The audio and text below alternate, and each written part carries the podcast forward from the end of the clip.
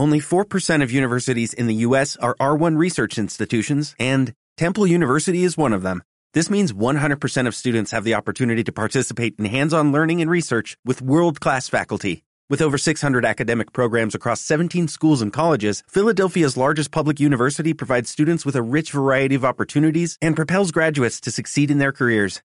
Temple University. Schedule a campus tour today at admissions.temple.edu/visit.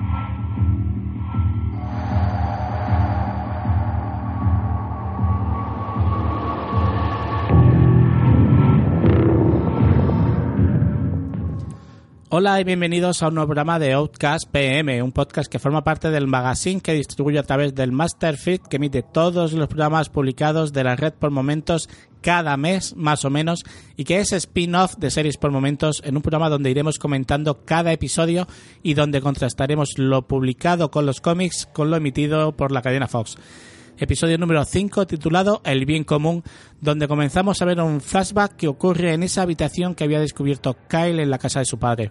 En esa ocasión, empapelada, como decíamos en el capítulo anterior, al más puro estilo Dexter.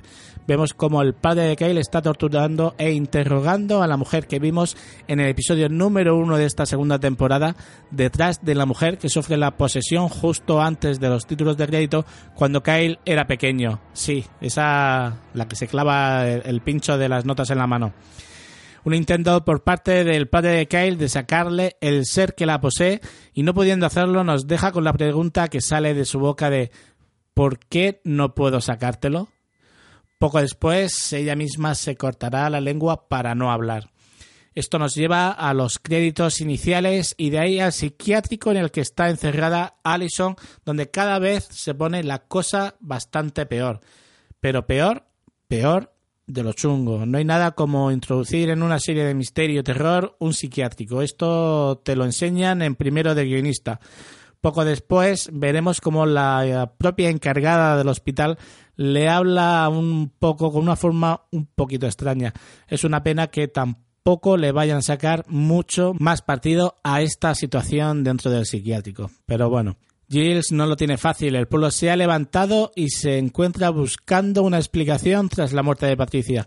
Todo el pueblo, o media docena de ellos, es lo mismo, porque este pueblo es como Bansi, son cuatro casas, tres calles y luego en extras tenemos cuatro gatos, aunque dé la sensación de que aquello es como Murcia a nivel provincia. Kyle eh, sigue buscando información en casa de su padre que le pueda ser de ayuda y comienza a rebuscar en todas partes hasta perder los nervios. Y este aquí otra de las primeras normas que te enseña en la escuela de guionistas. Siempre pon nervioso al protagonista y haz que le dé un puntapié a una caja.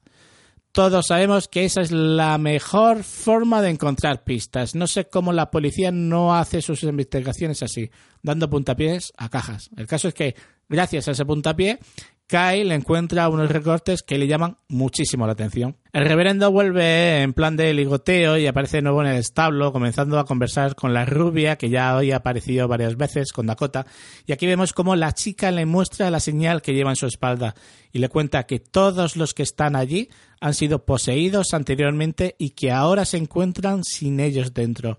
Todo gracias a un desconocido que las ayudó. Los recortes que ha encontrado Kyle son hojas de listín telefónico con reseñas y marcas.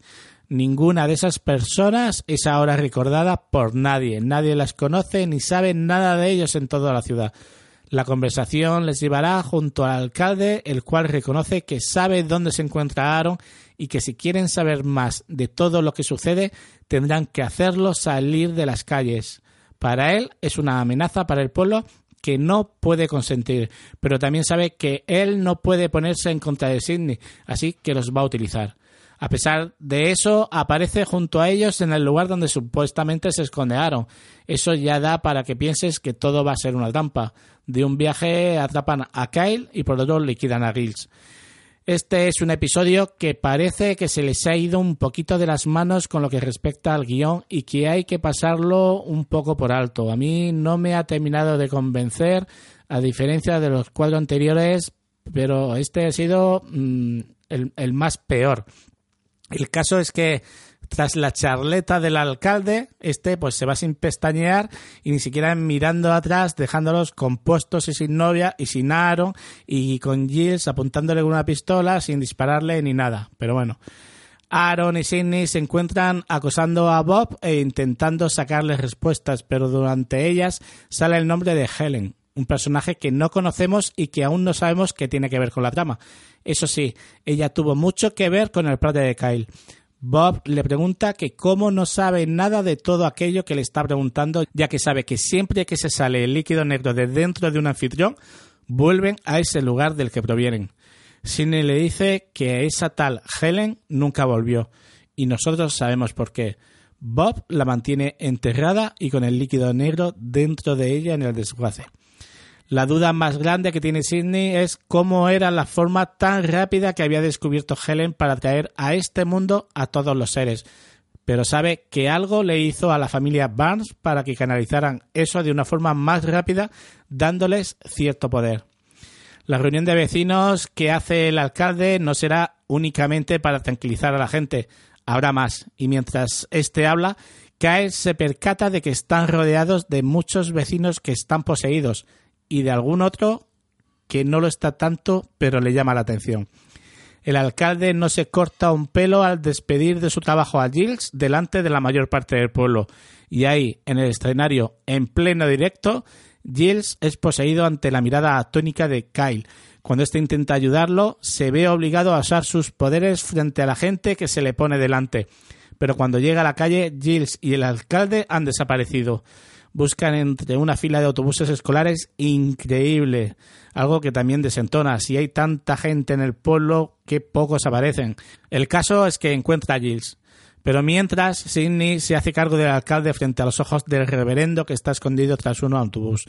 Aaron no duda en dispararlo en la cabeza. Kyle lucha despiadadamente con Giles para intentar sacarle el demonio y de pronto salen volando. Sí, Flipando me he quedado con este episodio, pero bueno, estamos hablando de seres que son pues líquido negro y que vienen de este mundo a poseernos, ¿por qué no iban a poder volar, no?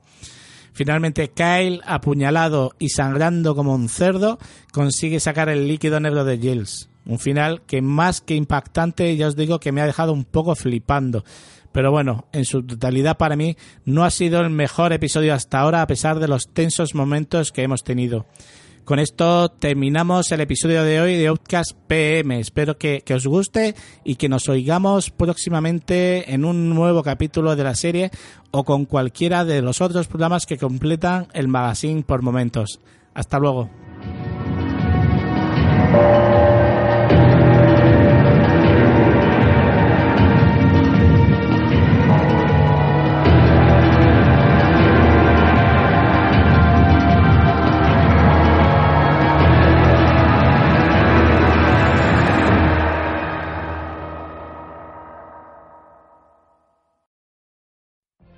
What if you could have a career where the opportunities are as vast as our nation, where it's not about mission statements, but a shared mission? At U.S. Customs and Border Protection, we go beyond to protect more than borders, from ship to shore, air to ground, cities to local communities. CBP agents and officers are keeping people safe. Join U.S. Customs and Border Protection and go beyond for something far greater than yourself.